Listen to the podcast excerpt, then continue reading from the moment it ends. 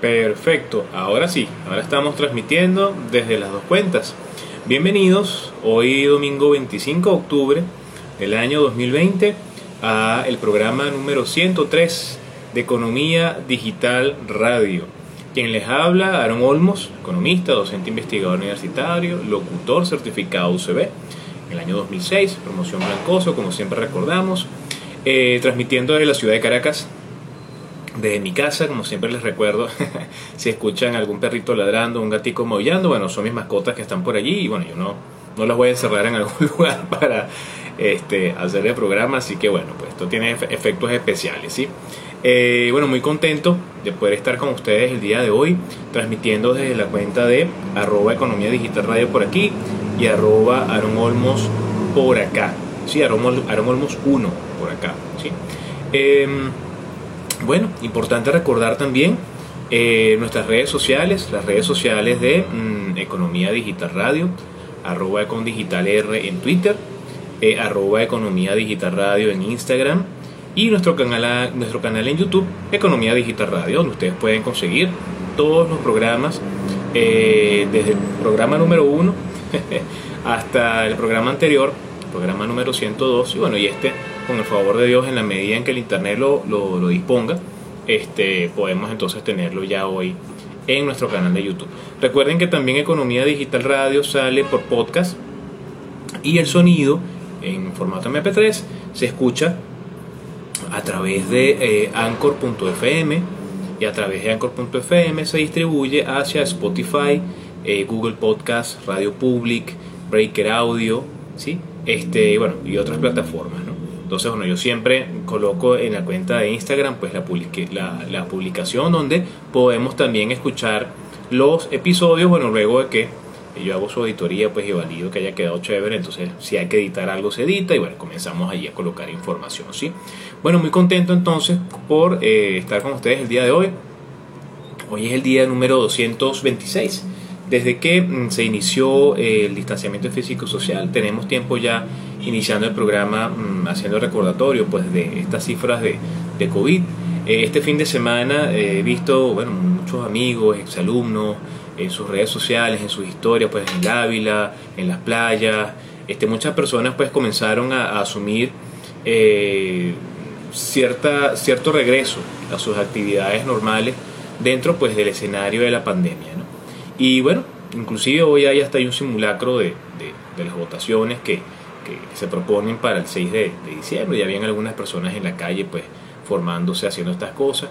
Eh, sí he visto muchas personas no cuidando el tema del, del distanciamiento físico y social, muchas personas sin mascarilla. De hecho, nosotros venimos ahorita de la calle, mi esposo y yo estábamos almorzando en la calle, decidimos hoy salir a la calle a hacer algo diferente.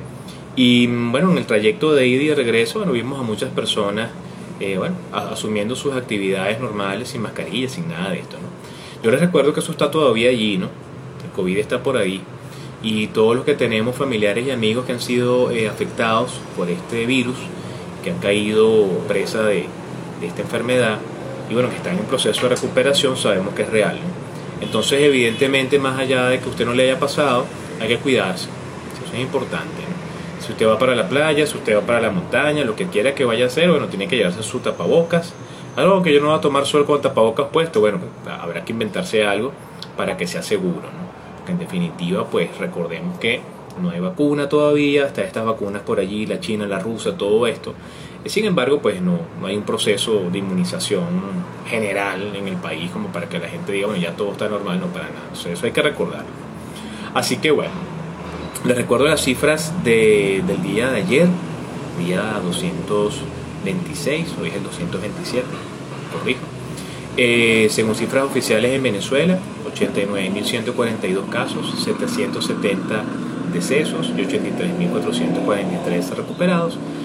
Y a nivel global, según las estadísticas de la Universidad Johns Hopkins en su página web, que de manera interactiva se alimenta ya no con 188, sino con 189 países, 42.855.971 casos, de los cuales 28.847.545 se han recuperado y 1.152.065 lastimosamente han fallecido.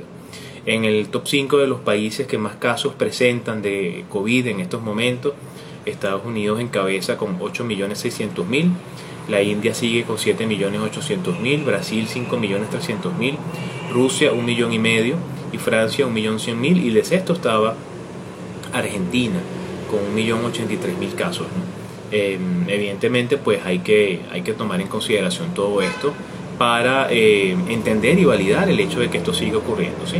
Y esta es la, este es el evento que ha modificado todas nuestras actividades este año 2020, que, que, bueno, ya falta poco para culminar el mes de, de, octubre, ya la semana que viene prácticamente la de arriba, comenzamos ya en noviembre, no queda nada para cerrar el 2020, sin embargo pues hay que tomar en consideración el hecho de que el 2021 va a arrancar y vamos a seguir con medidas especiales y todo lo demás, hay que tratar de ir a un esquema de apertura con medidas de bioseguridad y precisamente hay que curar eso, el tema de eh, la conciencia de las personas, el hecho que eso está todavía allí, que hay que guardar la distancia y las medidas, ¿no? el tema de eh, todas esas recomendaciones que los primeros meses escuchábamos a cada rato y veíamos en redes sociales que pareciera que a muchas personas como que se le han olvidado. ¿no?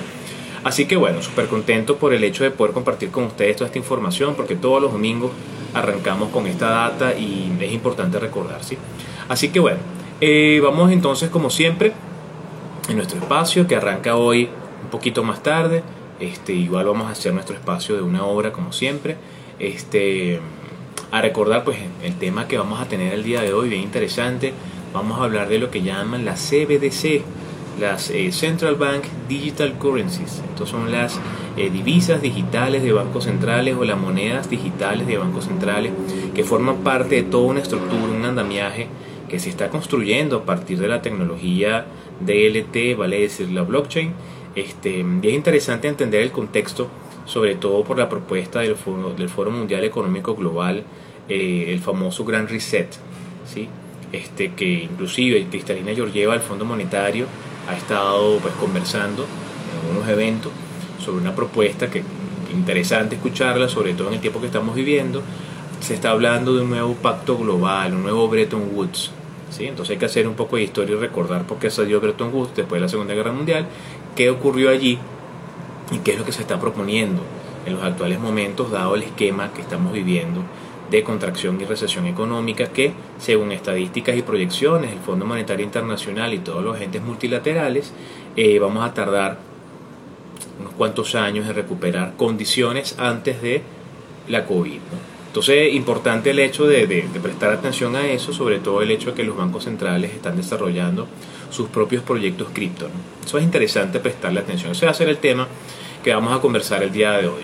Como siempre, yo de verdad agradezco siempre a las personas que tienen a bien invitarnos a sus espacios y voy a agradecer en principio al periodista y gran amigo Johan Álvarez de Punto de Corte que el 19 de octubre nos invitaba a su espacio Hablemos con eh, para conversar sobre actualidad económica y sobre la eficiencia que tienen estos esquemas de flexibilidad y radicalización, en la inclusión o no de más sectores económicos al tema de eh, generar actividad otra vez económica sobre el tema de la pandemia Evidentemente es acertado seguir sumando más sectores, pero es aún más acertado mantener en el tiempo la actividad económica venezolana con la observancia y la aplicación, evidentemente, de las principales medidas de bioseguridad para que se pueda otra vez volver al trabajo en términos seguros. Eso es importante. Estuvimos hablando de eso en, en, esa emisión de Hablemos con, en punto de corte radio, siempre muy, muy agradado por, por la invitación de, de Johan. Eh, también súper contento por eh, la referencia que los grandes amigos de Criptotendencias hicieran de algo que ocurrió el viernes de la semana pasada, no este viernes, el anterior, este, en un webinar de Local Bitcoins. ¿sí? Local Bitcoins comenzó a utilizar otra vez su cuenta de Instagram y ha comenzado a hacer unos eventos digitales, en este caso unos webinars, hablando de los diferentes temas que tienen que ver con la plataforma.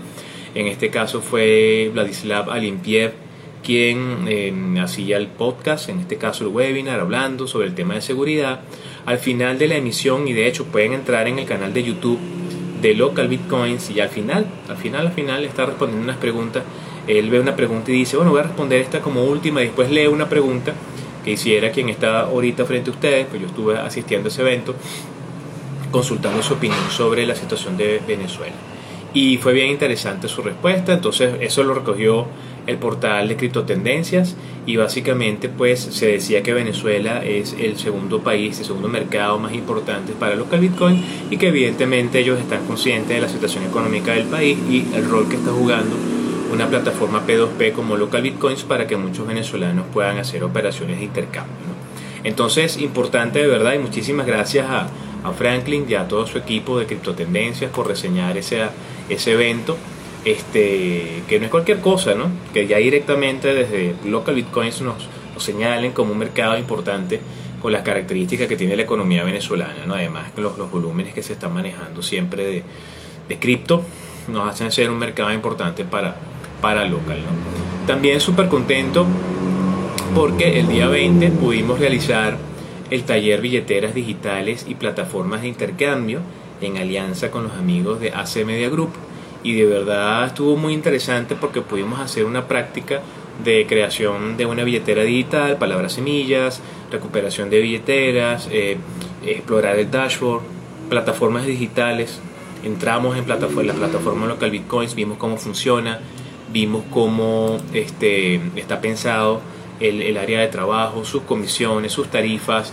Eh, luego nos entramos en plataformas de intercambio venezolanas y las licenciadas por Sunacrip vimos su dashboard, vimos cómo funcionan, libros de órdenes de venta, de compra, eh, las billeteras que se abren para cada tipo de criptomonedas, sus llaves públicas y privadas, sus direcciones. Eh, bueno, de verdad que fue bien interesante y pienso que fue bastante útil para los participantes porque muchas dudas se lograron aclarar. ¿no? Y ese es el objetivo que nos hemos planteado nosotros en Olmo Group cuando damos los cursos, en este caso en Alianza, pero también cuando los damos a título particular aclararle las dudas y preguntas a todas las personas con respecto a estas actividades. Luego también agradecido con los grandes amigos de Diario Bitcoin, específicamente con Andrés Martínez, este, por una entrevista que me hicieran.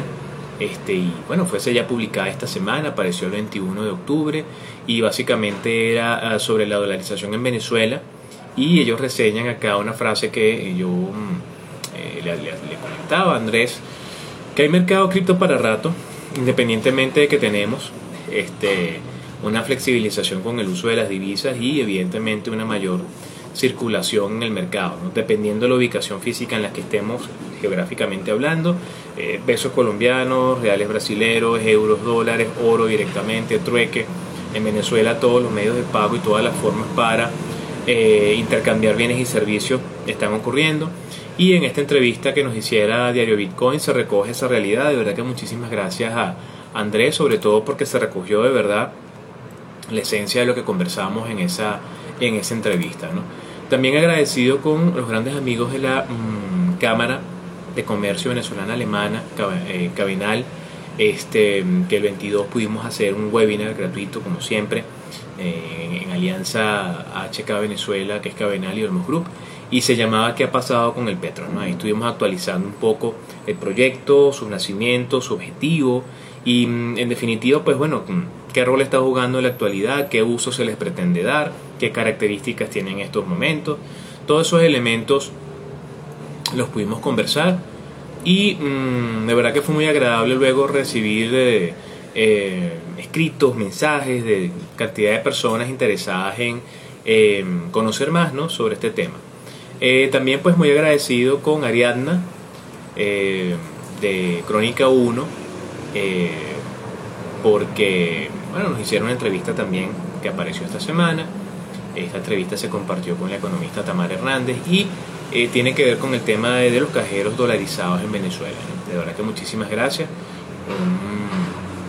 un documento de verdad que yo pienso que mm, tiene elementos interesantes para la discusión y validar la pertinencia o no de esos cajeros. Y finalmente, agradecido con la periodista Diana Carolina Ruiz, que el 23 de octubre, hace dos días, eh, nos llamara para participar en su programa El Toque de Diana a través de la Romántica 88.9 y conversar sobre la dolarización en Venezuela y los medios de pago alternativos y la hibridación en los medios de pago. Bueno, la entrevista completa está disponible en mi canal en YouTube para aquellas personas que quieran eh, tener acceso a ella y poderla escuchar. ¿no? Les recuerdo que, mm, bueno, por ahí vienen algunos cursos y talleres con la Cámara Venezolana de Datos, con Datos, en alianza con el Group Venezuela. Vamos a dar el taller eh, Iniciación en las criptomonedas en la economía digital.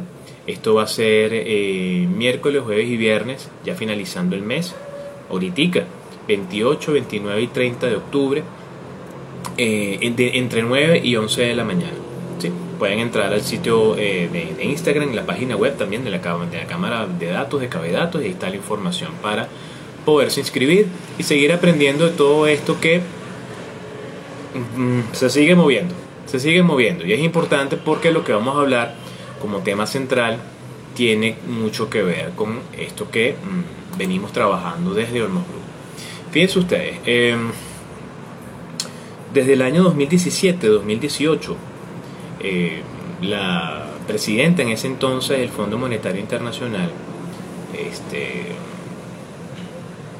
Christine Lagarde, hacía mención al fenómeno de los criptoactivos y el fenómeno de Bitcoin como algo que era importante estudiar y entender por qué se estaban generando redes de eh, intercambio de valor digital fuera del sistema bancario tradicional.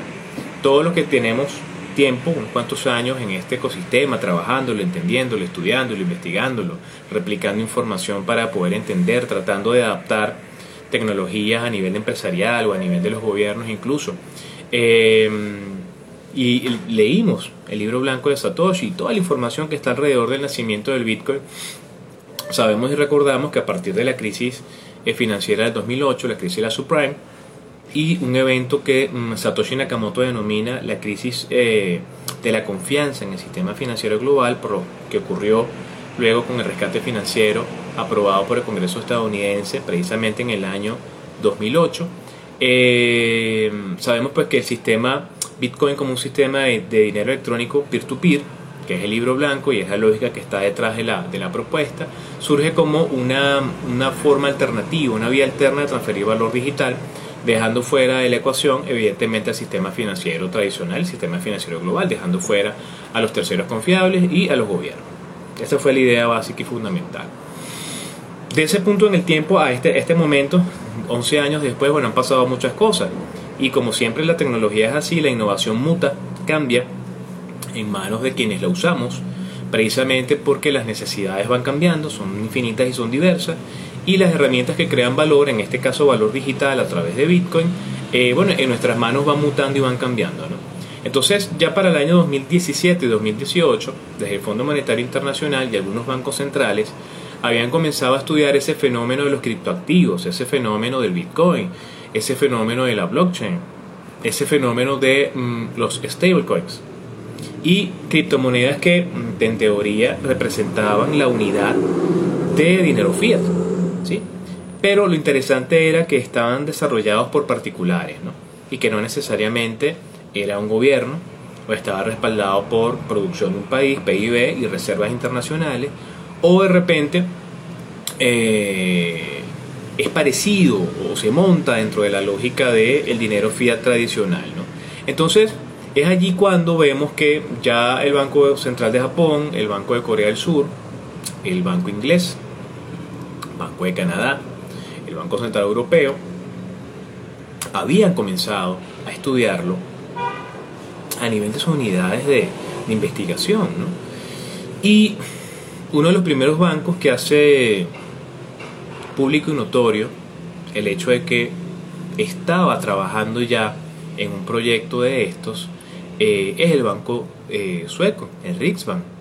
Y el Riksbank de hecho tiene un proyecto que es el iCrona, ¿sí? un poco su moneda digital montada en DLT, en blockchain, y, bueno, pues sigue ese proceso de, estudio. ¿no? Sin embargo, el, 8 de, el 9 de octubre de este año, el Banco Internacional de Pagos que es el banco de bancos, ¿sí? a nivel global, eh, en su unidad, en su hub de investigación, de innovación, como le llaman, que crearon un hub para esto, un espacio de investigación y de innovación, su reporte número uno de una serie de colaboraciones con otros bancos. Y fíjense ustedes los bancos que estaban vinculados en este reporte y siguen y lo siguen estando, pero lo siguen estudiando. Banco de Canadá, Banco Central Europeo, Banco de Japón, Banco Sueco, Banco Suizo, Banco de Inglaterra, Reserva Federal de Estados Unidos y precisamente el Banco Internacional de Pagos, presentan un documento que pretende ser algo así, no como el libro blanco de la criptomoneda de los bancos centrales, pero sí el primer reporte es un acercamiento a esa piedra angular, ¿sí? De, esa construcción que se pretende a futuro eh, de lo que son las monedas digitales de los bancos centrales. Para entender esto, evidentemente, mm, ya tenemos que estar un poco más curtidos y profundos en el tema cripto, en el tema Bitcoin, en el tema altcoin, en el tema pubcoin, shitcoins, en el tema stablecoins, en la blockchain 2.0, en contratos inteligentes, en todos los desarrollos DeFi, en las dApps. Todos esos elementos tenemos que entenderlos un poco para saber de qué va lo que quiere hacer el Banco Central o los bancos centrales. ¿no? Y precisamente yo les recomiendo a todos que entren al sitio web del Banco Internacional de Pagos y descarguen del hub de investigación de innovación que ellos tienen ese documento eh, de fecha 9 de octubre para que lo lean. ¿sí? Son 26 páginas, yo voy a, estar trabajando eh, lo que nos queda de programa sobre este documento para ir viendo cuáles son las claves de lo que ellos están estudiando, pero como siempre les digo, no se queden con lo que yo les comento, busquen la información original, descarguenla y leanla y creen ustedes su propia opinión. ¿sí? Entonces, ¿cómo se llama el documento? CBDC, Central Bank Digital Currencies, Foundational Principles and Core Features.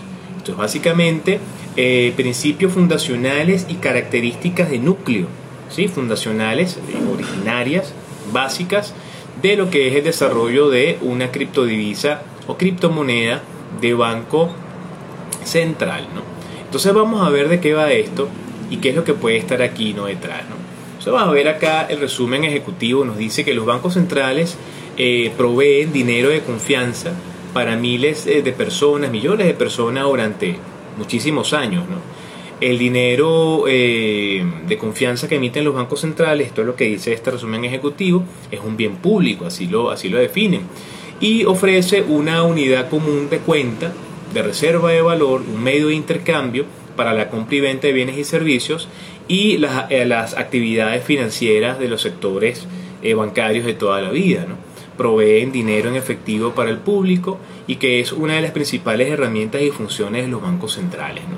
Evidentemente ellos dicen que el mundo está cambiando, dicen que inclusive antes de la pandemia del COVID-19 los medios de pago estaban cambiando precisamente porque declinaba eh, el uso de dinero físico por parte de algunas economías eh, la conveniencia de medios digitales eh, como medios de pago estaba comenzando a crecer de manera enorme, nos dicen acá, y que había comenzado a evolucionar eh, políticas por parte de algunos entes financieros en el mundo para comenzar a entender el mundo digital. Eso es lo que nos dicen acá en, esta, en este resumen. ¿no? Los bancos centrales están activamente en la búsqueda y en la verificación a nivel de investigación de los pros y las contras que puede tener el desarrollo de eh, una criptodivisa de Banco Central de propósito general. Eso es lo que nos dice en el documento, en el entendido de que una criptomoneda de Banco Central eh, tendría un avance significativo en los últimos años. Eh, la política que está detrás de esto es tratar de entender eh, cuál pueden ser los usos que estas criptomonedas de Banco Central pueden tener para estos entes que son muy particulares. Aquí hay que recordar que es un Banco Central y cuál es el rol que tiene ¿sí? dentro de la dinámica económica de un país. Eh, y que evidentemente su accionar, bien sea un banco central eh, de, autónomo, punto de vista su legislación, o bien sea una corporación que preste servicio a un gobierno federal en materia de política monetaria y cambiaria, como en el caso de la Reserva Federal, este, al final de cuentas su impacto en la dinámica económica en los ciclos este, financieros de las economías es muy importante. ¿sí? De hecho, la coordinación macroeconómica a nivel de política económica general por parte de los países en un marco plurianual va de la mano una política monetaria y cambiaria que son responsabilidad de un ente emisor, un banco central, pero también de una política fiscal de ingreso, gasto y deuda que forma parte de las competencias del Ejecutivo del gobierno de un país. Entonces es importante entender este documento, sobre todo porque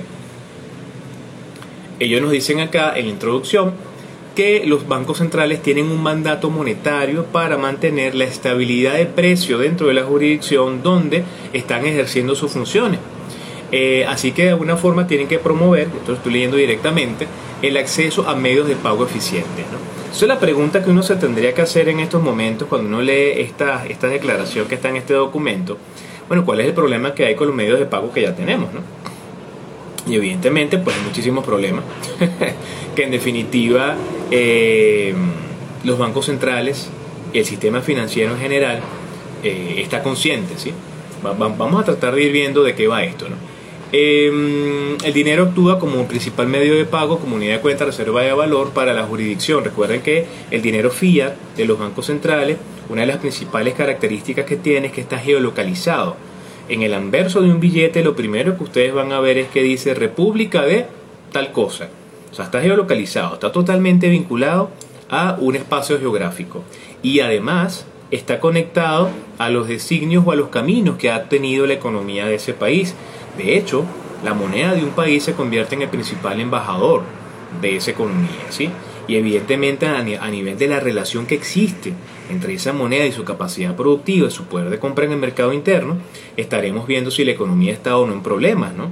en la medida en la cual se deprecia la moneda desde el punto de vista de una moneda extranjera, tú necesites más cantidad de una moneda para obtener una unidad de una moneda extranjera, estamos viendo los problemas monetarios, cambiarios y sobre todo de producción que puede tener un país. ¿no? Cuando estamos hablando de tipos de cambio, estamos hablando de cuántas unidades monetarias de mi moneda de curso legal yo requiero para adquirir una moneda de otro país, una unidad de una moneda de otro país. ¿no?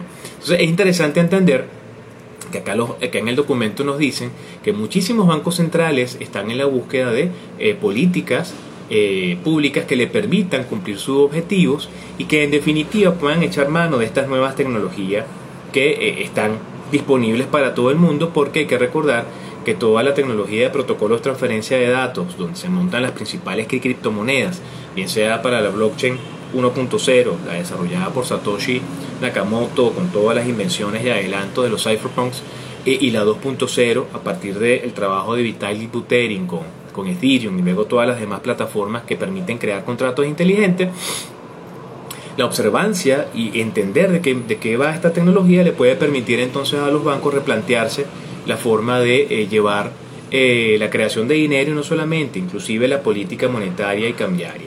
Recuerden que este, hay un concepto muy importante que es el concepto de la criptoeconomía, que no es un invento mío.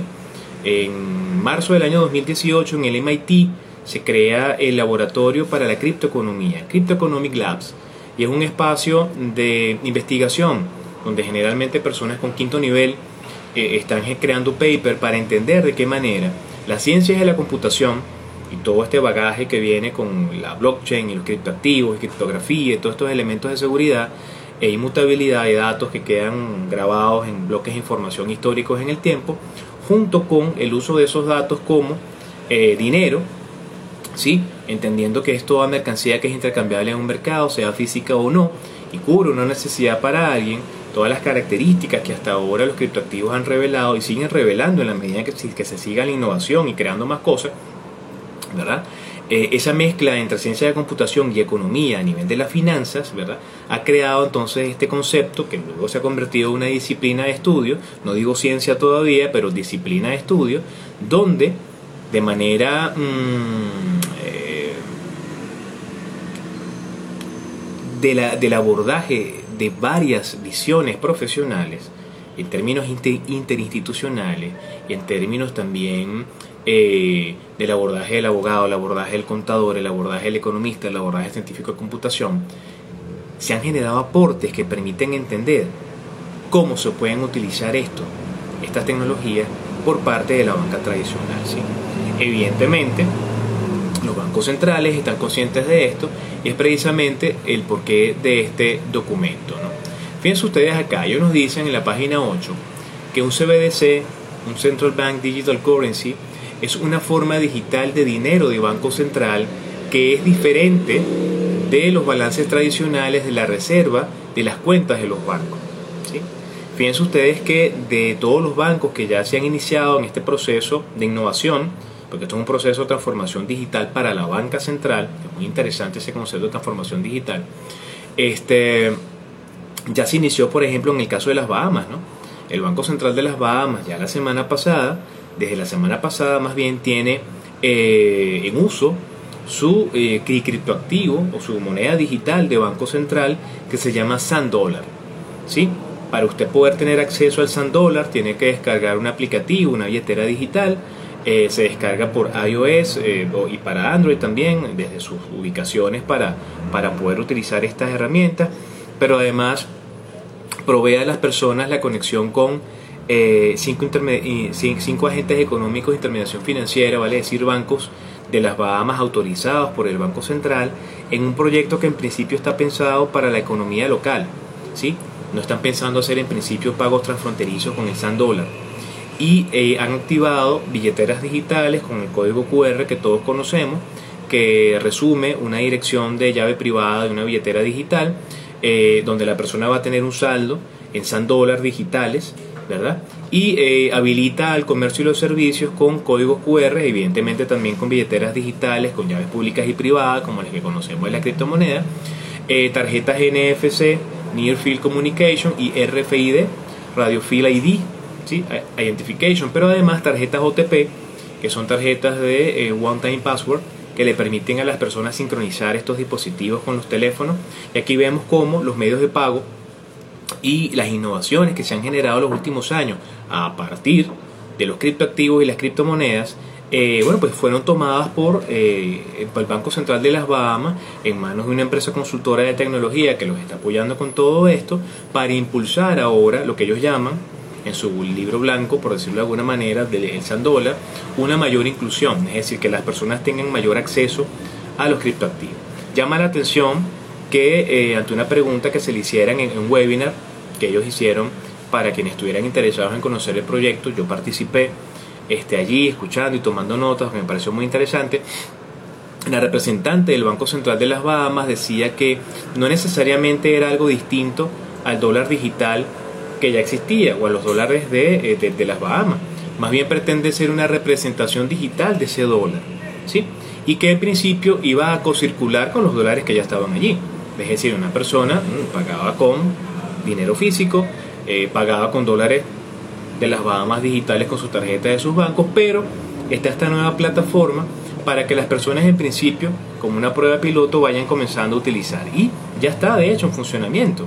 Mucha gente se preguntará, bueno, ya va, pero ¿qué sentido tiene entonces tener esto si lo estás colocando en cocirculación? Bueno, recuerden que los procesos de cambio de moneda o reconversión eh, tienen un proceso de adaptación que cocirculan en este caso monedas físicas una por otra, los conos este, monetarios nuevos y antiguos comienzan a circular al mismo tiempo. Pero también recuerden que por tomas de decisión de, banca central en el marco de planes de ajuste económico, se puede autorizar inclusive eh, la circulación de una divisa que junto con tu moneda local eh, le permita a las personas tener acceso a mayor cantidad de medios de pago. Hay un tipo de cambio, una fortaleza de la economía que permite este tipo de cosas. Y la cocirculación puede ser multimoneda pueden ser dos o tres monedas que circulen junto con la tuya. Y es un tema de decisión al final de cuentas del usuario final, en este caso del consumidor, pues con cuál moneda paga. ¿no? A final de cuentas la banca central debe tener eh, herramientas para poder hacer compensación y hacer actividades de eh, comprobación de todas estas operaciones. Al final del día la banca evidentemente eh, comercial, universal, de inversión, que conectada con este, la banca central pues se convierte en los vasos comunicadores de estas políticas monetarias. Lo interesante es que fíjense ustedes cómo lo define el instrumento o el reporte del Banco Internacional de Pagos. ¿no? Es una forma digital del dinero del Banco Central, ¿sí? en principio. ¿sí? Pretende ser la imagen digital de ese dinero fiat que ya está circulando, no es otra cosa. Porque lo interesante es que es un proyecto que ya nace de un banco central. Y al nacer de un banco central, ¿verdad? Habría que ver a nivel de la legislación de cada país en su jurisdicción si se puede asumir entonces como un dinero eh, soberano, ¿verdad? Un dinero del de, el país, solamente que con forma digital. Habrá ver si hay que cambiar algún artículo de la ley del Banco Central y evidentemente en la constitución de, del país. Pero la intención básicamente es no solamente ahorrarse los costos de impresión de los billetes, los elementos de seguridad, los costos que hay por resguardo a nivel de bóveda, eh, temas de acuñación de monedas, aleaciones de metales, eh, bueno, una casa de la moneda que quizás está llena de papel por todos lados de seguridad y que se imprime con una tinta específica, todos esos elementos para tratar de evitar eh, la duplicación de los billetes y todos los problemas que está detrás de esto que nosotros conocemos históricamente, el tema de los billetes falsos, las monedas falsas, eh, la doble contabilidad, las dobles operaciones que se pueden llegar a dar a nivel digital incluso, este, bueno, todos los problemas que hay detrás de esto quizás al montarse sobre el tema de una cadena de bloques que con su, forma de trabajar y funcionar pues muestra no solamente posibilidades de eh, no duplicar datos digitales, sino inclusive tener mayor control. ¿no? Evidentemente esto le da una patada a la mesa a la idea básica de Satoshi Nakamoto de crear eh, la posibilidad de que más personas formen parte a nivel de la distribución y descentralización de las actividades de verificación de los intercambios de dinero entre pares. ¿Sí? Esto evidentemente se monta, y de hecho lo dice el documento, cuando ustedes buscan allí eh, blockchain, bueno, como tal no necesariamente aparece, pero sí aparece eh, DLT, ¿sí? la famosa Ledger, ¿sí? el libro contable abierto distribuido. Y se habla en este documento también de medios de pago que montadas en esta tecnología le permitirían a las personas tener entonces un mayor acceso a su dinero. Recordemos que para obtener criptoactivos a nivel general no hace falta que usted lleve una carpeta llena de papeles con el RIF, en una foto suya disfrazada tortuga ninja a los 5 años, una gota de sangre del libertador, no, no, nada de eso. O sea, usted solamente se loguea o descarga una aplicación y ya automáticamente tiene acceso a una llave pública y privada que le permite hacer intercambios entre personas para esos algoritmos de esa criptomoneda en esa blockchain que está montada en Internet. Tan sencillo como eso. Es más, a veces ni siquiera requieren un correo electrónico, solamente que usted descargue el aplicativo y comience a hacer intercambios. ¿no?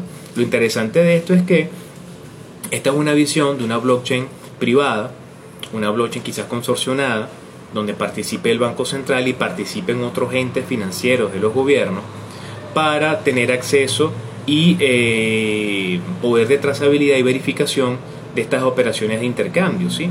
Eh, aquí la contabilidad por llamarla de alguna manera, porque no es contabilidad, más bien el registro de operaciones de intercambio de estos datos digitales que se usa como dinero, sí va a ser más acucioso. Y es acá donde en todo el sistema financiero, de las finanzas públicas, de los gobiernos de los países, eh, bueno, tienen que comenzar entonces este proceso también de transformación digital.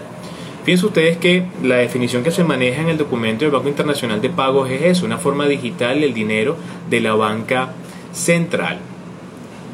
De hecho, hay una definición de dinero sintético, ¿sí?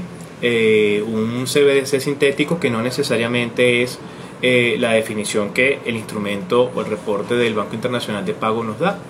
En el trabajo de Adrian y Mancini del 2019, ellos nos dicen que eh, un marco de referencia alternativo es que los bancos centrales puedan eh, implementar un tipo de eh, dinero que derive ¿sí? de otras fuentes de representación de valor. ¿no? Esto es lo que llaman un CBDC sintético. ¿no? No necesariamente es lo que se plantea el documento del Banco Internacional de Pago, porque recuerden que como yo les decía al inicio, desde el año 2017, algunos bancos centrales están estudiando estos temas, ¿no? Y han creado y han generado documentación interesante que fue recogida, que es lo que me gusta, en este documento y en, estas unidades, estas reuniones de investigación crearon y desarrollaron entonces estas conclusiones que en definitiva este, sientan las bases de lo que viene. Motivaciones, eh, retos y riesgos. Entonces, bueno, ellos nos dicen que hay una variedad de motivaciones que orientan a los bancos centrales hacia las criptomonedas de bancos centrales. Actualmente el foco está en medios de pagos, estabilizar, eh, em, establecer perdón, una, un acceso más amplio a estas formas de dinero y em, bueno evidentemente hacer evidentemente digital pues están los riesgos de hackeo riesgos de virus riesgos de que en definitiva puedan tomar eh, un tercero control de estas de estas blockchain consorcionadas o no donde se reparten estas billeteras y donde está quizás el erario público es bien interesante ¿no? Eh, la motivación Vamos a tratar de ir un poquitico más adelante. Vamos a ver acá de una vez. Eh, motivaciones para pagos y lo que es el tema vinculado con los cambios. Eh, básicamente la idea es darle continuidad al dinero de Banco Central ahora bajo una forma distinta Por eso para muchos economistas que estamos estudiando estos, estos temas, asumimos, por lo menos desde mi humilde punto de vista, que es una capa nueva de desarrollo de valor digital, solamente que este viene ahora de los bancos centrales, ¿no? Nos hablan de un dinero digital resiliente, ¿no? Que en definitiva, mm, bueno, eh, eh, esa resiliencia habrá que verla en términos financieros, ¿no? Eh, básicamente nos habla del el uso de sistemas electrónicos y de redes de intercambio de valor digital que estén siempre disponibles, que no fallen. Eso es algo que por lo menos en Venezuela tenemos un PHD, los que tenemos cuenta en nuestros bancos, por temas de internet, de energía eléctrica y las propias plataformas de los bancos. ¿no? Entonces básicamente aquí la idea es que siempre esté disponible y que no haya fallos. ¿no? Eh, nos hablan de incrementar la diversidad de medios de pago, ¿sí? que eso es algo que ya está pasando sin que la banca central participe. De hecho, el escenario venezolano, lo he dicho yo en varias entrevistas por ahí, es un escenario multimoneda de medios de pago híbrido. ¿Sí? Usted en Venezuela de repente paga en Bitcoin, en Ether, en Dash, pero paga en peso colombiano, real brasilero, en euro o en dólar, o paga con trueque, ¿verdad? O paga con CELE, o paga con su tarjeta de débito o crédito internacional. Hoy por hoy, este, los comerciantes y el sector comercial y los servicios en general se han blindado con cualquier cantidad de medios y formas de pago. Máxima cuando en Venezuela ya tenemos unas normas contables que permiten operaciones con criptoactivos. ¿no? Recuerden que en febrero de este año Venezuela se convierte en el cuarto país del planeta que tiene una norma contable para registrar operaciones, hechos económicos a nivel de su medición, de su registro, eh, a un valor razonable de mercado eh, con criptoactivos, ¿no? Y que no es una locura como la que yo le, escuché decir a alguien en un evento, eh, partidas, o sea, asientos contables con partida doble, Bitcoin contra banco, no, nada que ver, todo se hace en moneda, en la moneda de curso legal, llevando un auxiliar donde se muestran las unidades de esos criptoactivos y el precio que al momento del tiempo que se hizo la operación tenía ese criptoactivo ahí que está sujeto evidentemente dependiendo del criptoactivo que sea a volatilidad o si las operaciones son en, monedas estables tipo USD Tether, bueno, ustedes, ustedes se darán cuenta que evidentemente no habrá mucha volatilidad, ¿no? Entonces, ese incremento en la diversidad de medios de pago estaba pasando antes de que la banca central comenzara a estudiar estas cosas porque por lo menos en economía como las nuestras está ocurriendo constantemente, ¿no? Eh, pero ellos están orientándose a que existan a nivel de cocirculación diferentes formas o medios para que las personas puedan cubrir sus necesidades y evidentemente el sistema financiero. Eh, nos hablan de inclusión financiera y básicamente esto tiene que ver que ellos esperan que el desarrollo de, un, de una criptomoneda de Banco Central pueda incrementar la inclusión financiera y pueda direccionar, ¿verdad? Eh, a las empresas y a las personas eh, en un mercado complejo, donde hoy por hoy se mueven diferentes instrumentos, no solamente de pago, sino de inversión en cripto, eh, a un estadio donde pues, los bancos centrales puedan participar. Porque evidentemente también hay que recordar que todo el mercado cripto que se ha creado ha dejado fuera a la banca central tradicional, sin embargo los bancos universales y comerciales siguen teniendo protagonismo porque recordemos que cuando hay operaciones con dinero fiat para adquirir criptoactivos, primero se da la operación de intercambio entre cuentas eh, de personas naturales o jurídicas en dinero fiat para luego liberar ¿sí? los criptoactivos de una billetera digital a la otra. En algunos espacios que son muy reducidos se dan operaciones en su estado natural, cripto por cripto, teniendo el valor referencial de una moneda fiat de un país a un tipo de cambio que esté en ese momento dada la fluctuación de precio de criptoactivo en el mercado. Entonces es interesante entender esto porque en definitiva eh, la intención es poderle dar, según nos, nos, cuenta acá este documento del Banco Internacional de Pago, esa posibilidad. ¿no? Eh, incrementar la posibilidad de pagos transfronterizos, pero esto ya es en, un próximo nivel. El hecho de que por lo menos un criptoactivo como, como Ripple eh, esté sirviendo como una herramienta mucho más eficiente eh, para transferir eh, valor digital interbancariamente hablando. ¿sí? Y es interesante ver cómo algunas empresas de envío de, de, dinero, de remesa, vale decir, MoneyGram, West Fargo, las tradicionales, bueno, están comenzando y tienen rato ya hablando con empresas de este estilo, de criptoactivos, bueno, para poder incorporarse a estas plataformas.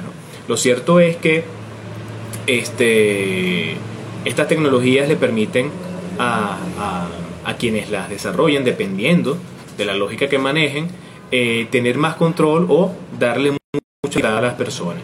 Y aquí nos vamos al próximo punto que nos dice, nos dice y nos habla sobre eh, darle soporte a la eh, privacidad pública, ¿no? Y pareciera que es un poco loco el concepto, pero va un poco con respecto al tema de que una, criptomoneda de Banco Central no necesariamente va a tener eh, esta, este, este anonimato o pseudoanonimato que proveen los criptoactivos tradicionales, ¿sí? Una operación de criptomonedas por lo general ocurre entre personas que se identifican solamente con caracteres alfanuméricos de llaves privadas, perdón, de llaves públicas que se escriben dentro de bloques de información y se validan dentro de la blockchain por los mineros, ¿no? Sin embargo, acá nos dice en el documento del Banco Internacional de Pago, pues que el total anonimato de una operación de intercambio de criptomonedas de Banco Central pues, no es plausible dentro de una escena de una banca central y básicamente esto tiene que ver, y aquí ellos lo están justificando, por el tema del anti-money laundering, ¿sí? Y el tema de eh, combatir el financiamiento al terrorismo, Más allá del tema de la debida diligencia y evidentemente el conoce a tu cliente, Que son elementos que debemos manejar y entender.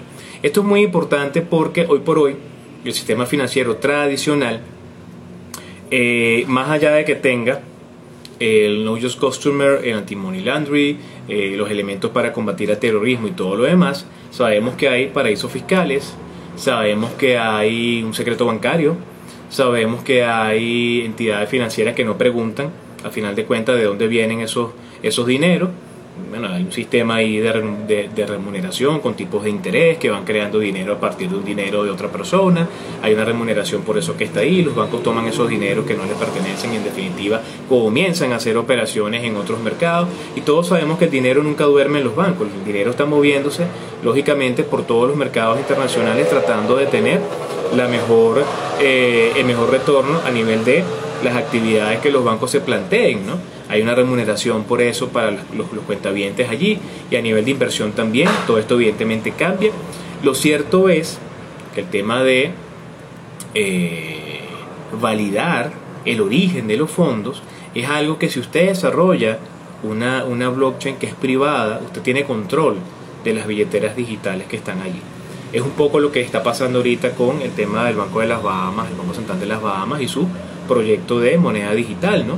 Que todas esas billeteras digitales y operaciones de intercambio, en la medida en que las personas se identifiquen frente a los bancos eh, de las Bahamas y esos bancos tengan conexión con el Banco Central, bueno, pues evidentemente no va a haber anonimato, ¿no? Vamos a saber qué cantidad de dólares digitales pasaron de una cuenta a la otra, de qué billetera a la otra, ¿sí?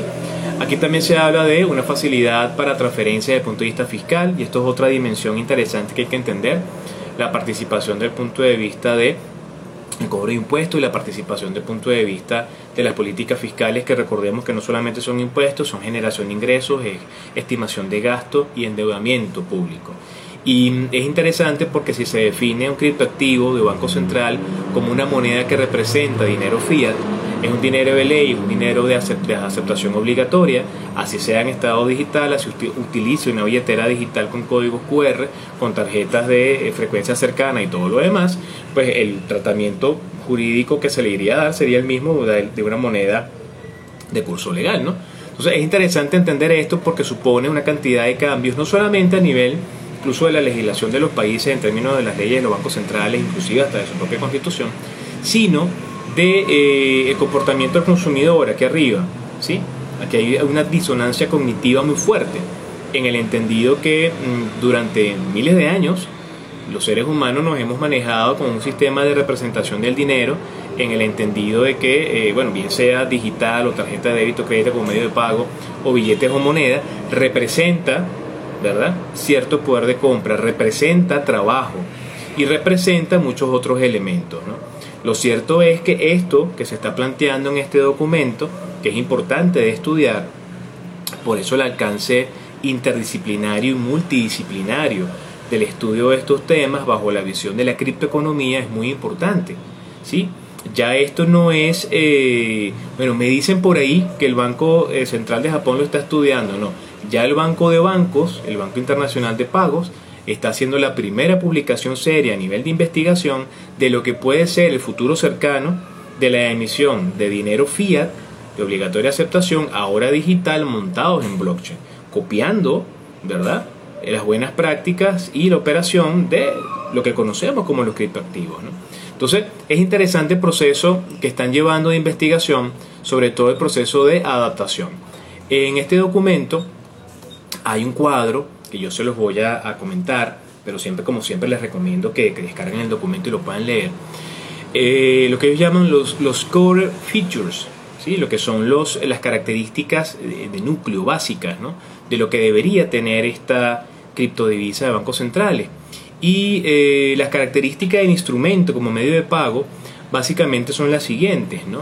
Debe ser convertible, debe ser conveniente, debe ser de aceptación general y disponible, debe ser generado a bajo costo, eso es muy importante. Características de sistema como tal, entendido que esto es digital, tiene que ser seguro, tiene que ser instantáneo, tiene que ser resiliente, debe estar disponible, debe estar disponible bajo cualquier característica, tiene que ser escalable, ¿sí? tiene que ser interoperable, y eso es muy importante, porque la interoperabilidad habla de la capacidad que a través de diferentes plataformas, la conexión y la comunicación para poder asumir que los intercambios se, se están dando, bueno, es correcta, ¿sí? Y, y, no, hay, no hay equívocos, no, hay, no, hay fallos, ¿no? En el entendido que en principio las operaciones en cripto son irreversibles, ¿no? Entonces vamos a ver de qué manera ellos se van a, se van a plantear todo esto. ¿no? Y las características institucionales, y esto es muy importante, ellos hablan de una robustez en el marco legal. Entonces aquí ellos dicen que el Banco Central debe aclarar eh, su autoridad sobre el desarrollo de criptoactivos. Fíjense ustedes que incluso en estos días, cuando se dio el evento de la Cámara Alemana sobre el petro, em, por ahí surgió una pregunta que no se respondió, ¿no? ahí. Y tenía que ver sobre el hecho si estas criptomonedas de bancos centrales son iguales a, lo que ocurre en Venezuela de 2017 con el petro. Y fíjense ustedes que no, no necesariamente, ¿no? En el caso del Petro, el Petro es un token digital centralizado gubernamental. Y ustedes me dirán, bueno, Aaron, pero esto es centralizado y gubernamental. Bueno, entre comillas, no necesariamente. Recordemos que los bancos centrales, en teoría, en otros países tienden a ser entes autónomos que tienen una responsabilidad técnica y económica financiera desde el punto de vista de garantizar estabilidad de precios, pero además también garantizar el valor interno y externo de la moneda del país en función eh, de una coordinación macroeconómica, ¿sí? política monetaria, cambiaria, fiscal y comercial, que oriente a los equilibrios de la economía interna, vale decir, demanda agregada y oferta agregada, y evidentemente permita conectar de forma correcta con el resto del mundo desde el punto de vista de los intercambios, ¿no? donde el tipo de cambio de la moneda tiene que ser eh, representante pues de la fortaleza económica que existe. Es el deber ser, ¿no? Lo cierto es que eh, en el caso de Venezuela, el proyecto Petro no nace de un banco central, proyecto Petro nace pues como una decisión gubernamental para el cual se crea una institución, un organismo, ¿sí? a nivel de superintendencia, que en principio dependía de un Ministerio de Tecnología, porque se pensaba en principio que esto era algo tecnológico, y después se conecta con una vicepresidencia económica, donde evidentemente no hay una representación por lo menos de Banco Central acá o de Sunacrip en Banco Central, ¿no? Donde la legislación por los momentos sigue siendo la misma para Banco Central, Constitución, y se han creado más bien instrumentos legales para una superintendencia, creando un ecosistema eh, financiero público para darle vida a un, a, un, petro, cosa que los bancos centrales se van a ahorrar bajo esta visión que todo, todo el andamiaje de finanzas públicas que existe en un país va a conectarse directamente con un, criptoactivo, moneda digital que nazca de un banco central y se asuma como dinero fiat. Tan sencillo como eso.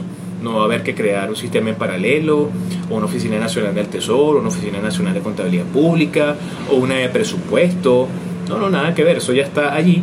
Y más bien organizacionalmente dentro de cada una de estas instituciones de la mano de la política fiscal por un lado y la política cambiaria y comercial y, monetaria de la otra, este, bueno, van a tener que comenzar a armonizar ¿sí? y, que, y, generar convergencia desde el punto de vista de el uso de estos elementos digitales ahora como dinero.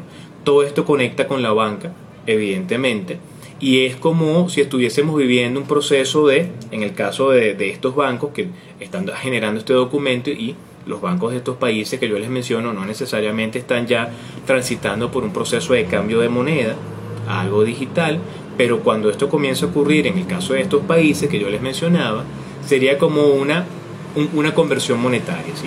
Estamos cambiando una moneda por otra ahora en digital.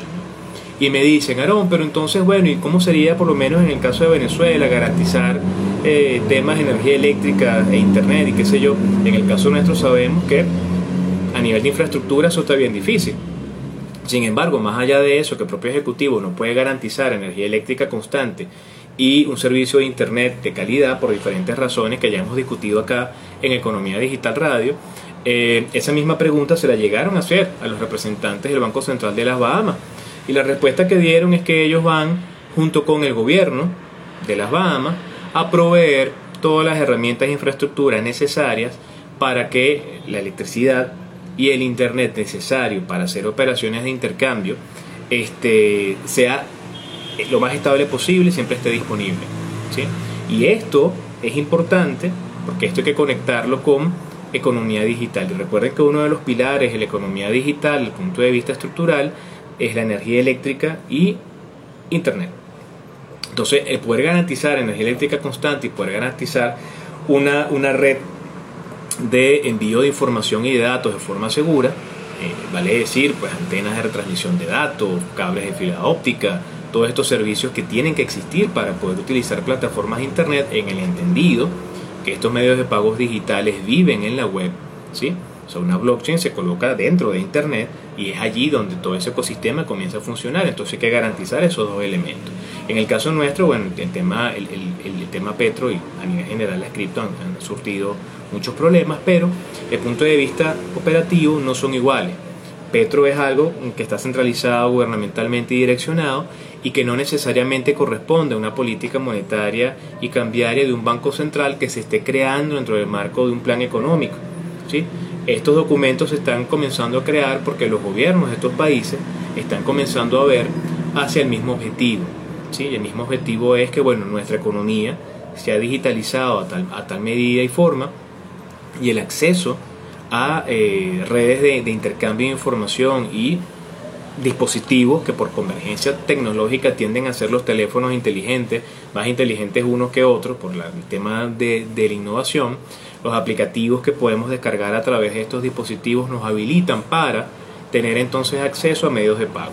Fíjense ustedes que el banco chino ya está en su proceso con el yuan digital, sin embargo tiene una lucha interna con un tema de comportamiento del consumidor, porque ya en China eh, las personas están ya muy acostumbradas a utilizar WeChat, que es esta red de microblogging que se habilitó como una forma de pago. ¿sí? Entonces ahora tienes el aplicativo del Banco Central Chino que está dando la, la, la, pelea con las herramientas de Alipay, las herramientas de WeChat para poder ser utilizada como un medio de pago no formal. Fíjense que ellos hicieron una suerte de e-drop de unos cuantos millones de dólares equivalentes en yuanes para que la población pudiese probar. ¿no? Fíjense ustedes el tema de aclimatar al, al, público, ¿no? al usuario final, que es el beneficiario de todas estas cosas. Ya todo lo que son operaciones intercambio comerciales a nivel financiero y bancario, bueno, mucho de eso ya está ocurriendo a nivel digital.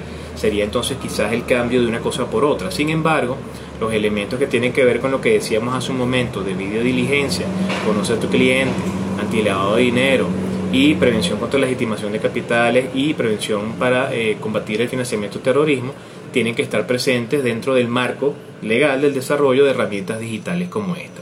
Como ustedes pueden darse cuenta, que hay trabajo para muchísima gente, no solamente para los científicos de computación que desarrollan una blockchain, un token, sino para economistas, contadores, administradores, abogados, eh, estadísticos, bueno, todo el mundo que hace vida dentro del sistema financiero, a partir de este documento tiene trabajo. Y es allí donde yo recuerdo y digo que de verdad es importante el tema del estudio. Y fíjense ustedes la necesidad que hay de este, llevar estos temas a nuestros centros de formación. Nuestras universidades están quedando por fuera de la formación al profesional que necesita competencias digitales, que van más allá de manejar Twitter o Facebook o trabajar con eh, Adobe Photoshop y poder crear algo en Canva. No, no, no, las competencias digitales van también para lo que es la integración de las tecnologías de este estilo para crear valor. Y no solamente como usuario final, sino también como un creador de posibilidades, porque la tecnología es un gran habilitador. Entonces, hasta acá yo los acompaño el día de hoy en Economía Digital Radio. Interesante lo que viene ahora con el tema de las CBDC la Central Bank Digital Currencies. Este, descarguen el documento del Banco Internacional de Pagos, eh, vean la, propuesta que tienen. Ya por aquí no me queda casi nada. Nos vemos el próximo domingo y seguimos conversando de otros temas en Economía Digital Radio. ¿sí? Eh, sigan trabajando por la Venezuela que todos queremos y cuídense todos.